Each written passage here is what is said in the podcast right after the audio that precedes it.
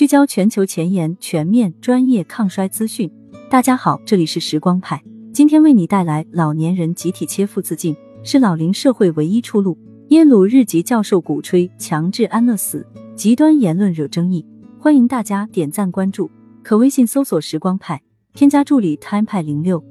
上映于一九五八年的日本电影《游山解考》讲述了一个悲壮的故事，在一个穷乡僻壤的山村。老人到了一定年纪，就会被背上游山，美其名曰祭拜山神，实则任其自生自灭，不再浪费家族的口粮。六十九岁的婆婆阿玲虽然到了上游山的年纪，身体却非常健硕，还能耕地劳作，但她认为不能坏了规矩，否则家族便会失信于全村，毅然决心赴死。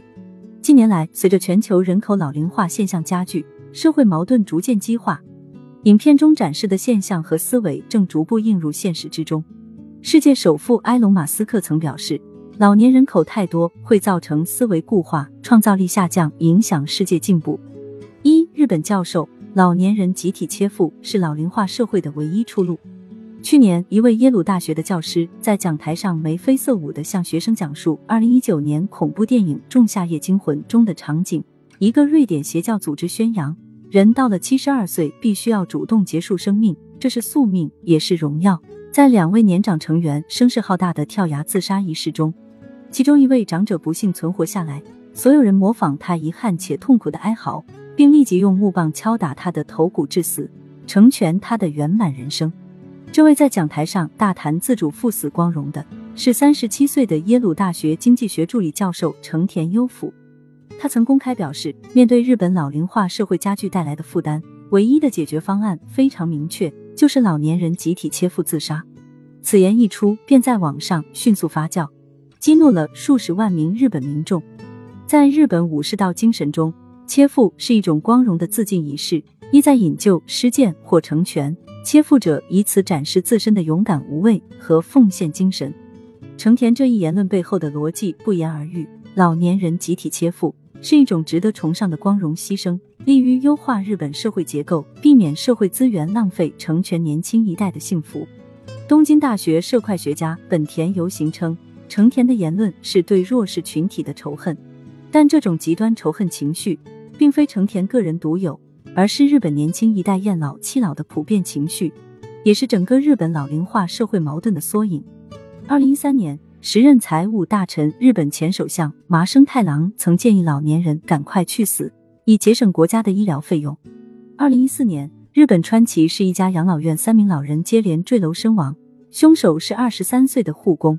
被抓捕时，他毫无悔意：“工作太累，我没办法。”类似因求老而残忍杀害老年人的恶性事件在日本接连上演。二零一六年，一名男子在东京郊外的一家养老院连续谋杀了十九人。劳动力短缺，消费能力弱，社会保障不堪重负，银发时代的老龄问题已成为日本社会的今年沉疴。二粉丝激增，身价暴涨，经济学教授的小丑把戏。成田优辅毕业于麻省理工大学，成田师从诺贝尔经济学奖得主 Josh Angrist，主要研究计量经济学与商业决策算法。只可惜多年来学术成果并未激起太大水花。成田表示。老龄人口数量增长伴随着生育率降低，日本养老金体系需要养活的人越来越多，但缴纳养老保险的人却越来越少，整个社会保障系统运转无力、疲惫不堪。他将老龄化社会问题全部归咎于老人这一极端立场，极大的按摩了日本当代年轻人精神痛点，也让他在社交媒体上收获了数十万粉丝。上周，成田在推特上发表了以下言论，收获近万赞。原本在经济学领域籍籍无名的学者，却靠这一激进论调，在网络上由黑翻红，拍封面、接广告、上综艺，成为众多媒体平台上的常客。甚至还有人在 TikTok 上靠模仿他而走俏。推特上发起的一项调查：你是否认为成田让老年人自杀以减轻经济负担符合优生学原理的结果显示，有百分之三十三点九的参与者认为符合。有百分之八点四的参与者认为可能符合这一比例，令人触目惊心。他的拥趸表示，成田博士说出了我们想说而不敢说的话。有趣的是，耶鲁大学官方似乎急于与他撇清关系。耶鲁大学教职工个人主页上赫然写着：“成田有关学术问题与社会问题的言论仅为个人看法，不代表经济系或耶鲁大学观点。此免责声明适用于他过去所有的新闻媒体报道。三，本人回应鼓励老年人切腹自杀，纯属断章取义。面对网上铺天盖地的抨击与人身威胁，成田优辅表示，鼓励老年人切腹自杀是别有用心之人的断章取义。实际上，他原本主要针对的是日本职场和政界论资排辈的等级制度。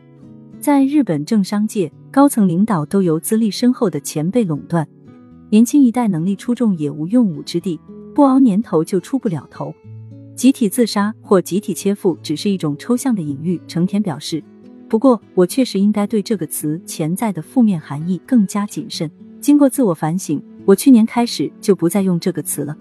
这种牵强附会的解释，更像是抛出另一个尖锐的社会话题来转移公众视线的烟雾弹。对此，公众也并不买账。首先，人口老龄化和论资排辈的传统压缩了年轻人发展空间，是两个完全不同的社会问题。被问及对前者的观点时，抛出激进言论抨击后者，显然不符合正常逻辑。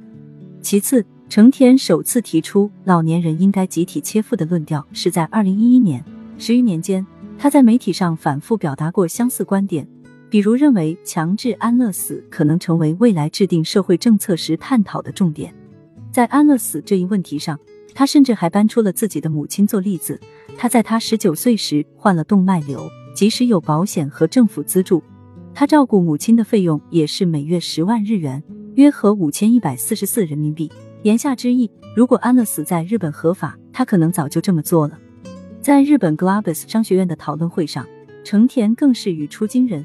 如果在座的各位迈入老年后能相继切腹自杀，它将不仅仅会成为一项社会保障政策，更是我们最好的酷日本政策。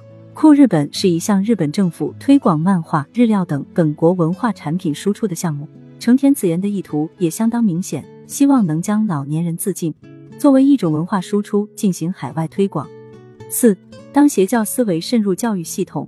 养老未来将何去何从？老人晚年处境悲凉的现象并非日本特色，在我国，尤其是广大乡村地区，六十五岁以上老年人自杀率十几年来居高不下，甚至流传着“农药胜过亲儿子”的说法。笔者认为，作为一名劳动经济与政策研究者，成田提出的这种一劳永逸的解决措施，实质上是将人的衰老与社会发展根本对立起来。这种典型的一刀切式懒政，不仅将助长年轻一代极端利己的思潮，更是在挑战公序良俗和道德法律的底线。面对成田及其拥护者的言之凿凿，不禁要问：死刑犯尚有立功减刑的机会，老人做错了什么要被剥夺生存的权利？变老本是生命旅程中的自然一环，为何在经济学家眼中成为了一种罪孽？谁有资格道德绑架老人，放弃自己的生命来成全他人的生活质量？就算老人都切腹自尽了，年轻一代的生活就一定能好起来吗？社会问题本是相辅相成，此消彼长。如果问题依然得不到解决，下一次还准备牺牲谁？而我们明明可以想出那么多办法，能在保障老年人幸福生活的同时，稍稍缓解逐渐激化的社会矛盾。对此，康涅狄格大学历史学家 Alexis Duden 评论称：“面对重度老龄化问题，成田没有把重点放在有用的策略上，比如为老年人提供更便捷的日托服务，让更多女性加入劳动力市场，接纳劳动力移民等等，这些才是真正可能振兴日本社会的事情。”而同样作为经济学家，伦敦商学院教授 Andrew J. Scott 与牛津大学教授 Martin Ellison 的研究模型就指出。降低死亡率和患病风险，即同时提升人的寿命和健康寿命，不仅不会浪费社保资源，反而能为社会带来巨额经济收益。通过延缓衰老，双管齐下，压低死亡率和患病风险，进而延长预期寿命的经济效益。他们的研究指出，预期寿命延长一年即可带来三十八万亿美元的经济效益，延长十年可带来三百六十七万亿美元的巨额收益。不仅如此。延长健康寿命的经济效益可达延长寿命的百分之两百零八，也就是说，相比于寿命本身，我们更应该关注提升老年生活质量。抛开经济效益不谈，人的衰老与社会发展本质上就不应该是对立关系。社会本就是年轻一代，从老龄一代手中传承的。我们出生时看到的世界，是由父辈和祖辈所创造、构画、打磨的。一边享受着他们创造的价值，一边为了私利将其凌辱、殴打，甚至杀害。这种经济高度发达而致人性灭绝的世界，不要也罢。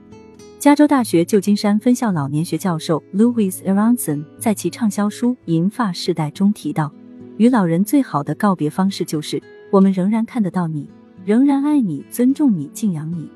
无论是从前意气风发的你，还是如今垂垂老矣的你，当你画完了生命的圆，我们都为此深受鼓舞。过得好一些，老得慢一些。可微信搜索“时光派”。添加助理 time 派零六，发送听友，了解更多抗衰领域趣闻。我们下期再会。